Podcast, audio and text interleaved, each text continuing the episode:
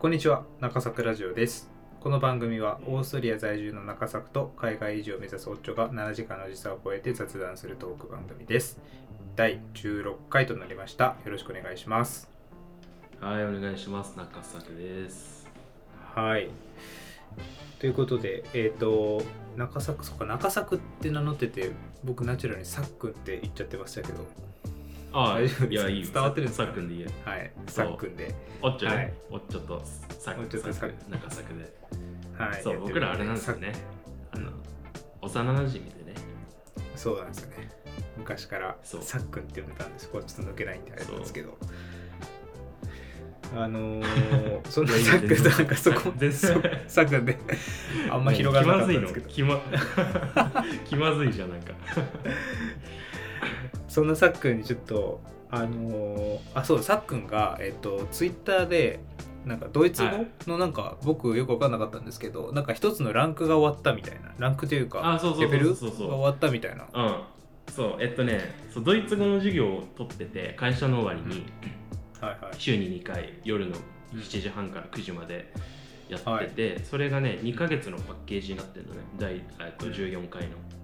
はいはい。でその14回が終わりましたよっていうツイートをしただけのことなんだけど、それではいはい。そのねレベルがこっうん。ちのさ言語ってなんかねなんかの機関が決めてる言語のレベルがあって6段階、はい。初心者から A1、A2、B1、B2、C1、C2 っていうのがあって、うんうん。で A から簡単むずだんだん難しくなってくるんだけど C に向けて。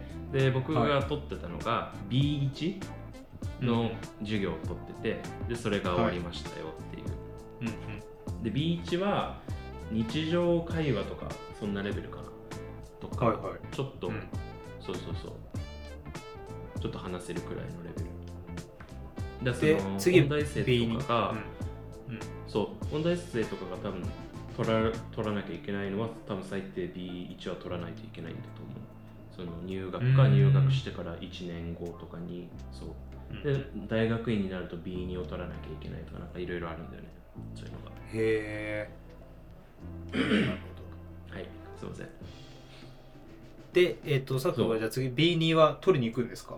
今後のプランとして。えっとねいやそれもねそう先生にどうするって相談され相談あのしたんだけどちょっとねこの今回の B1 で挫折まではいかなかったんだけどやっぱねめちゃめちゃインプットがあって文法的にも、ボキャブラリー的にも。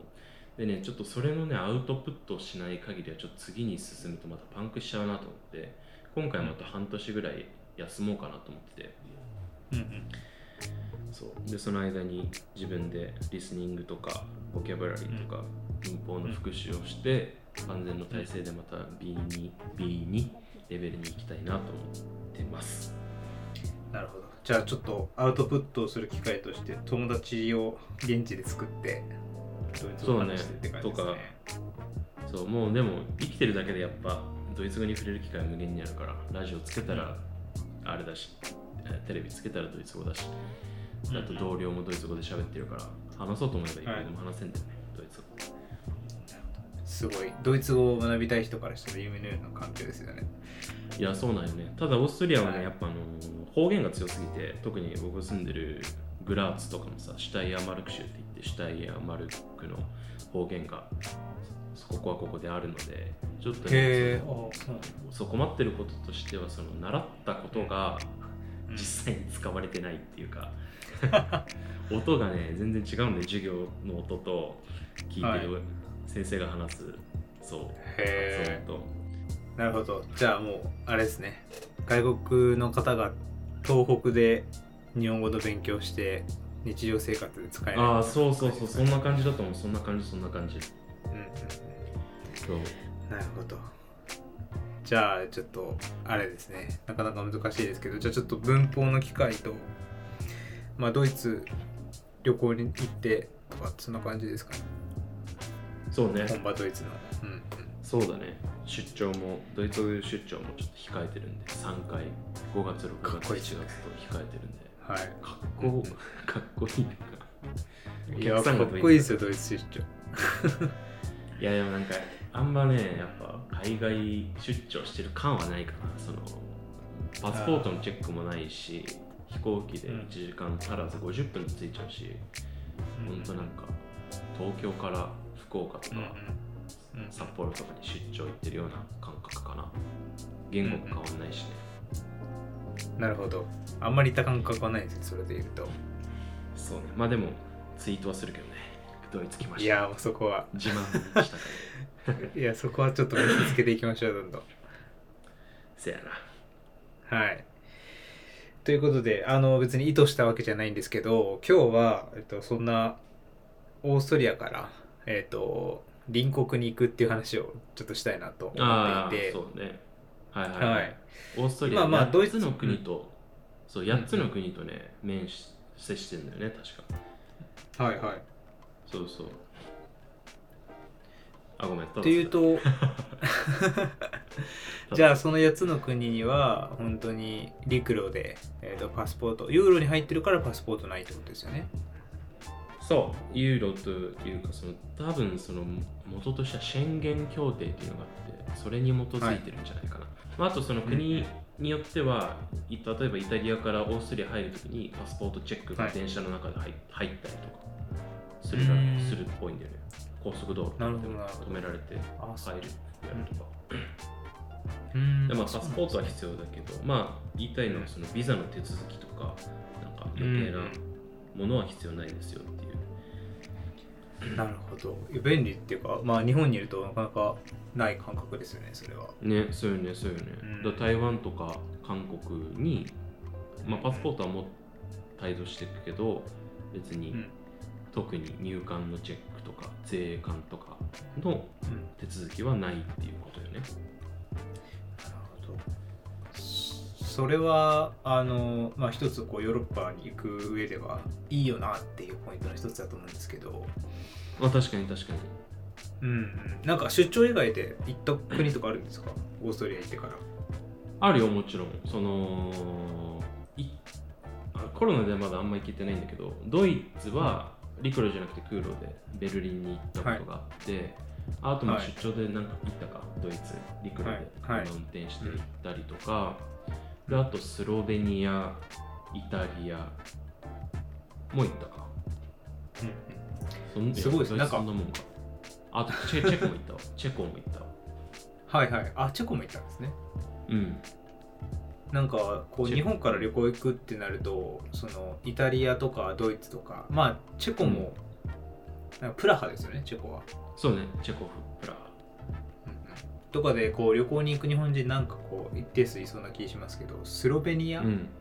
うん。はなかなかこう結構こうローカちょっとニルならではの。ニッチなね。はい。確かに。旅先だなと思いましたけど、何しに行ったんですか？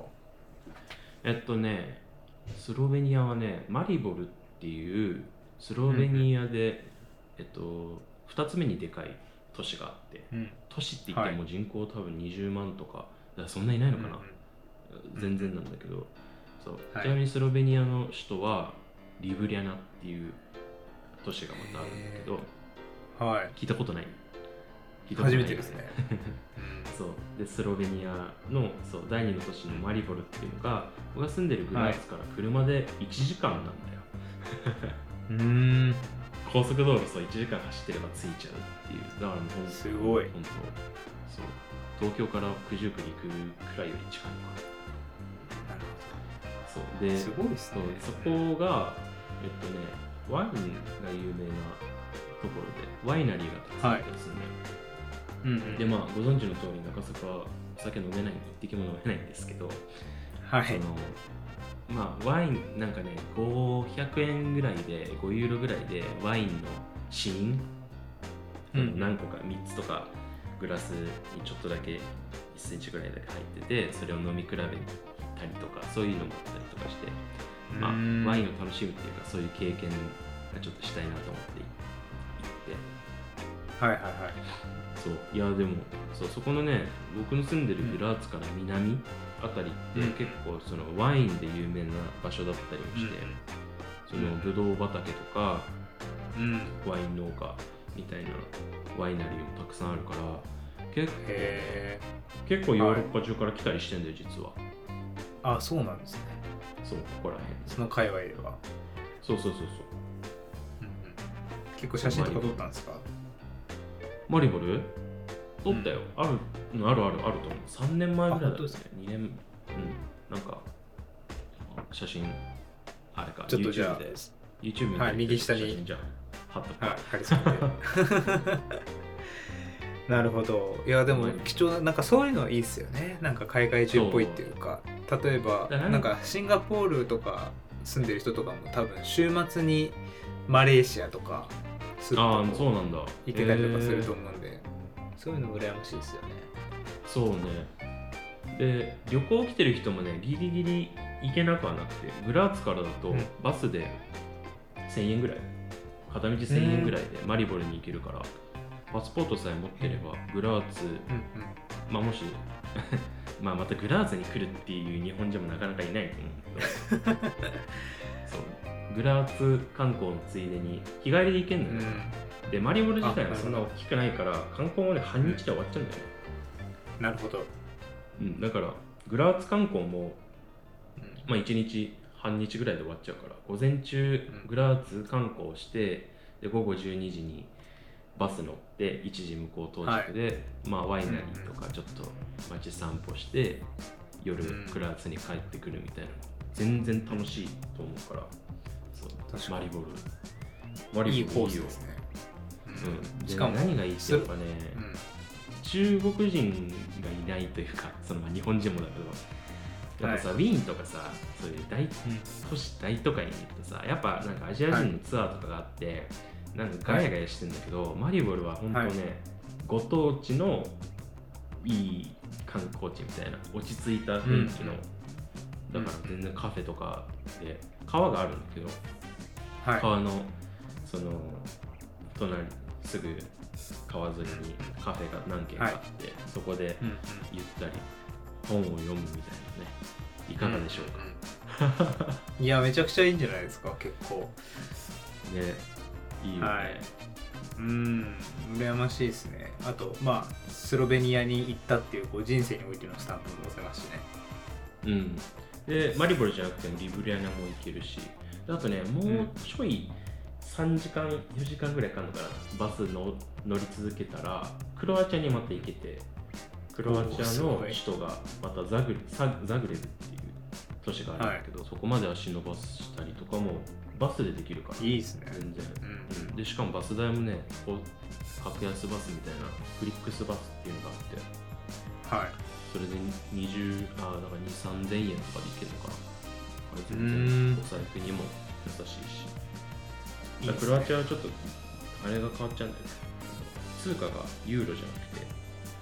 なんかあそうなんですね。クロアチアの通貨があるからちょっと換金しなきゃいけないとかっていう面倒くささもある。うんうんうん。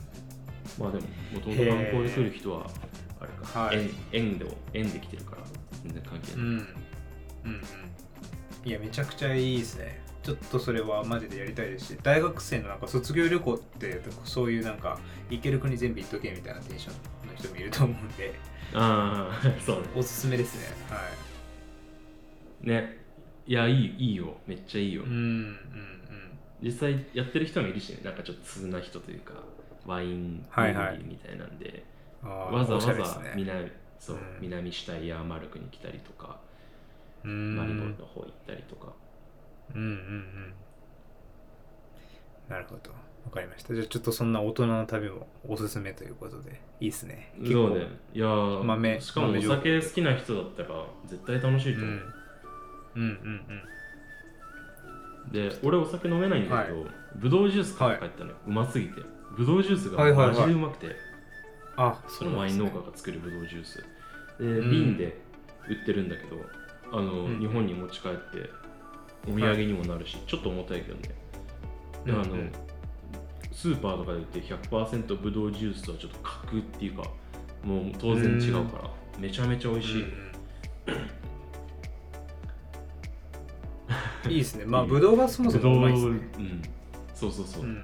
もうね香りがねこう香りが全然違ううコん。ップを近づけてそう、はい。ですごい喉の奥ぐらいまでうん。そそのうん。甘さっていうかマイルドな感じがぶわーって染み渡ってきて味が味わい深いっていうか、ぶどうジュースになる中作ワイン飲め。るはい。27歳。27歳ぶどうジュース1本。いやいいじゃないですか。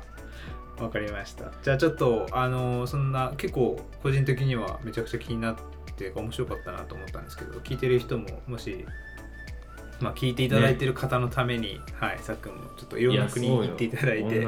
スロベニアの観光情報を伝えてるポッドキャスト番組は中作ラジオぐらいじゃないですか。そんなこといないか。や本当そうですよ。す そんなことないか。スロベニア住んでる方もやってる方いるよね多分。いやいそうな感じはしますけどね。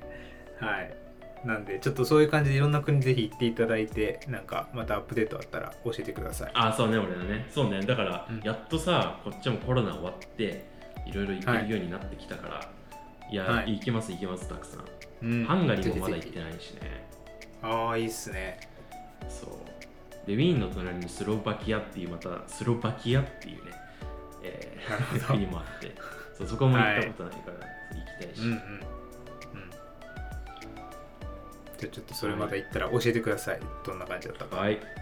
了解です。はい。はい、じゃあまあそんなこんなでね、えー中作ラジオではこういった旅行情報なんかを伝えちゃったりしてね、えーバラエティ豊かにやっておりますので、えー今後もよろしくお願いしますということと、まああとあの質問ですよね。あの視聴者さんからのリスナーさんからの質問も受け付けてますので、えー、Twitter の DM だったり質問箱だったりあと Spotify で質問機能っていうものがあるので、えー Spotify で聞いてくださっている方はぜひ質問していただければ近いうちにこの中作ラジオでご回答させていただきますのでどしどし、えー送ってくだくださると嬉しいです。ということで、えーまた次のエピソードでお会いしましょう。